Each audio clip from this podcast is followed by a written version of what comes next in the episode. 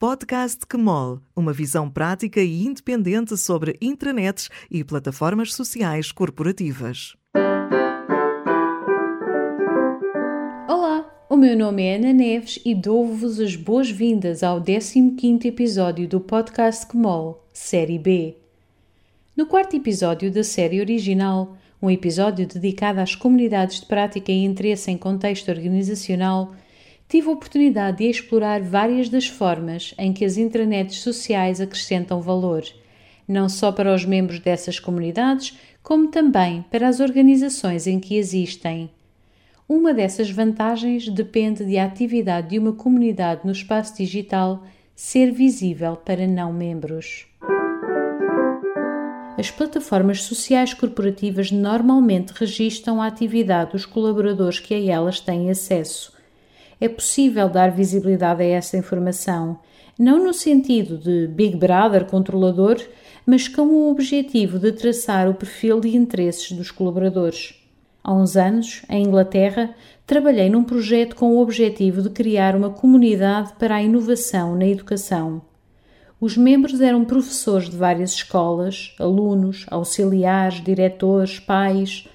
Eram membros desta comunidade com vontade de participar, mas sem muito tempo e, em alguns casos, até sem conhecimentos técnicos para o fazer. Assim, decidimos dar visibilidade à atividade que cada um realizava no espaço digital da comunidade. Que textos liam, que documentos comentavam, de que posts gostavam.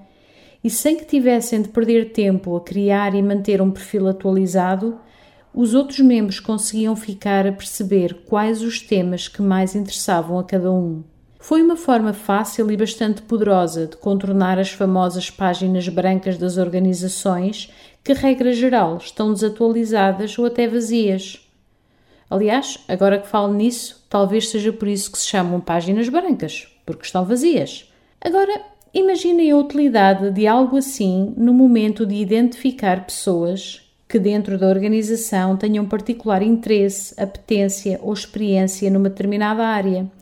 E poder chamar essa pessoa para trabalhar num projeto, para fazer mentoria de um colaborador júnior, integrar uma task force ou subindo a outro nível e pensando, por exemplo, no universo das grandes, grandes organizações, o valor de conseguir identificar comunidades trabalhem em temas semelhantes ou complementares e poder procurar sinergias, construir conhecimento mais rico e inovar pela exploração das áreas limites de sobreposição. O podcast Kemol é uma edição da Noman, uma empresa que desenha estratégias e operacionaliza projetos de partilha e retenção de conhecimento, colaboração e comunicação interna.